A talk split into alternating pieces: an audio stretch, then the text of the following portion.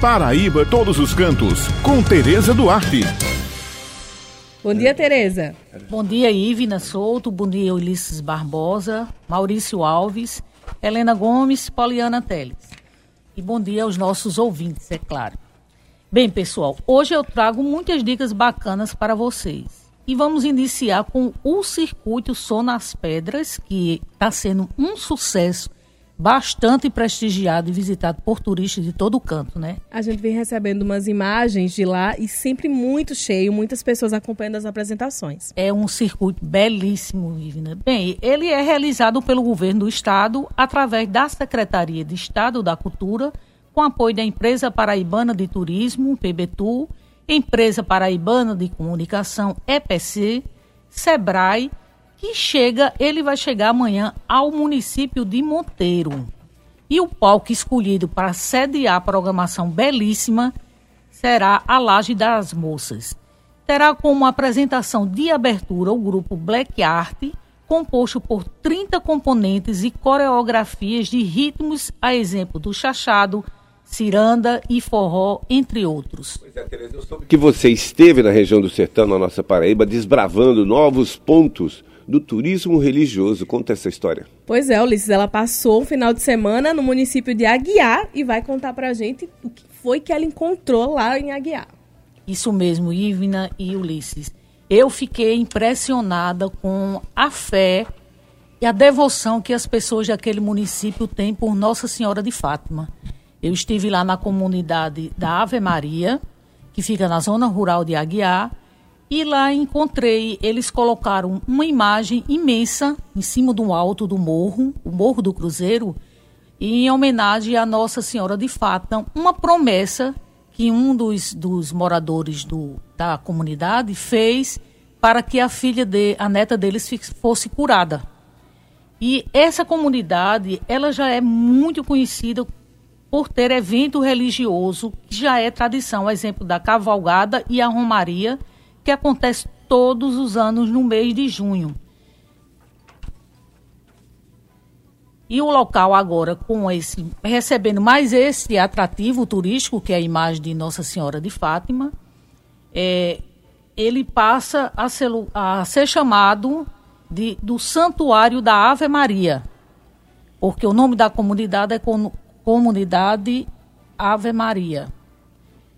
E Francisco Dantas, que nasceu na comunidade e viveu grande parte da sua vida, fala sobre a emoção da população com a nova imagem da santa. Eu sou filho da terra. Hoje moro, resido em João Pessoa, mas aqui eu nasci, aqui eu vivi, aqui foi onde eu aprendi o beabá. A história de Ave Maria está intimamente ligada com a história de Padre Nicolau, que foi o seu fundador não pode desassociar a história de um com a história de outro. E essa história, na verdade, começou em 1945, quando o padre Nicolau, na época, era vigário pároco de São José de Piranha, se deslocou para esta comunidade, que na época se chamava Poço de Pedra, e aqui ele veio dar a santa unção a um morador desta comunidade que se chamava João Venuto. Então ele deve ter pernoitado na casa do casal e pediu, na época, um terreno para construir aqui uma capela. E esse casal, como não era proprietário de terras, ele indicou outro casal que se chamava Venâncio Silva e Emilina Nobre. Inclusive, nossos parentes. E o, o terreno foi doado. Então o padre pediu autorização do bispo diocesano e o bispo autorizou e então ele começou a construção em 1946. Ele passou de 1946 até 1950 montado em cima de um lombo de uma burra pedindo é, doações nesse sertão brabo aqui, de casa em casa. Ele conseguiu e construiu com poucos recursos daquela época, com a dificuldade que tinha de material e logística, essa capela e no dia 13 de dezembro de 1950 ele inaugurou. E assim, desse matagal, de onde não existia casa nenhuma, hoje está o Santuário de Ave Maria. E ele consagrou na época, quando o terreno foi doado, ele, como devoto de Nossa Senhora de Fátima, ele consagrou o terreno a Nossa Senhora de Fátima. Por isso que Nossa Senhora de Fátima hoje é a padroeira deste povoado. Esse foi o início de toda a história. Daqui ele plantou a semente. Uma sementinha, porque na verdade o Padre Nicolau era um semeador. Ele lançava, ele simplesmente colocava semente no solo.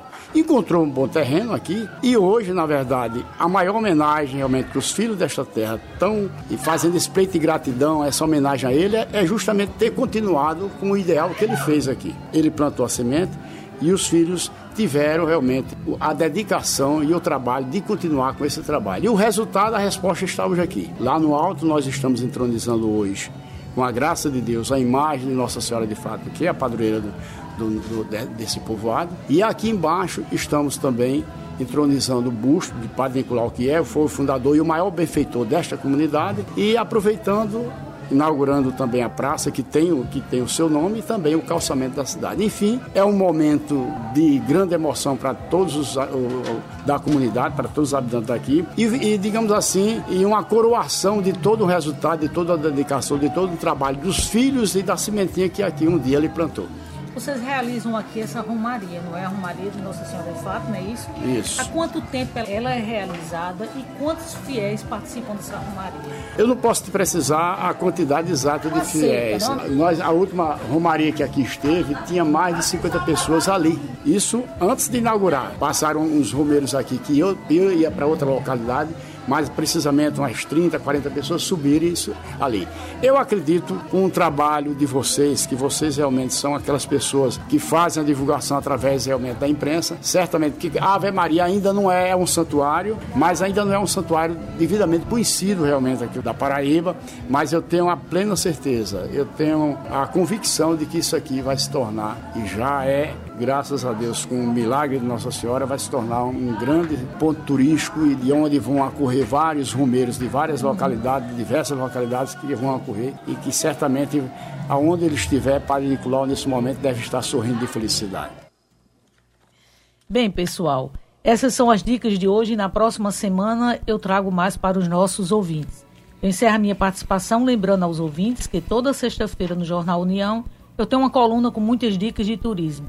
Muito obrigada pela atenção de todos vocês e um excelente final de semana. Excelente final de semana, Tereza. Muito obrigada mais uma vez por trazer um novo destino, né, Ulisses? Exatamente. Até Ulisses, que já viajou muito, não destino sei se já conhecia. Não, não conhecia não, mas fiquei, fiquei, fiquei impressionado vale pelo, pelo relato. E as histórias são muito interessantes. É. A história que, que contextualiza o local vai, faz valer a pena. É um local belíssimo, com energia muito boa. É, e é engraçado também a gente falar disso, né? A gente imagina turismo, temos o turismo. Tem várias formas de turismo. Tem um turismo corporativo, que é, por exemplo, aquele que acontece no entorno de um centro de convenções uhum. quando tem congresso. Nós temos o, o turismo normal, né? Como a gente acompanha todo dia, que é as pessoas escolhem cidades. E temos o turismo religioso que as pessoas se movimentam para determinada cidade em razão de determinadas peregrinações, uhum. festas e de é padroeira. Isso é muito né? bonito. E é sempre bacana. É eu acho, eu acho bacana. Né? Muito obrigada, Tereza, e até a próxima sexta-feira.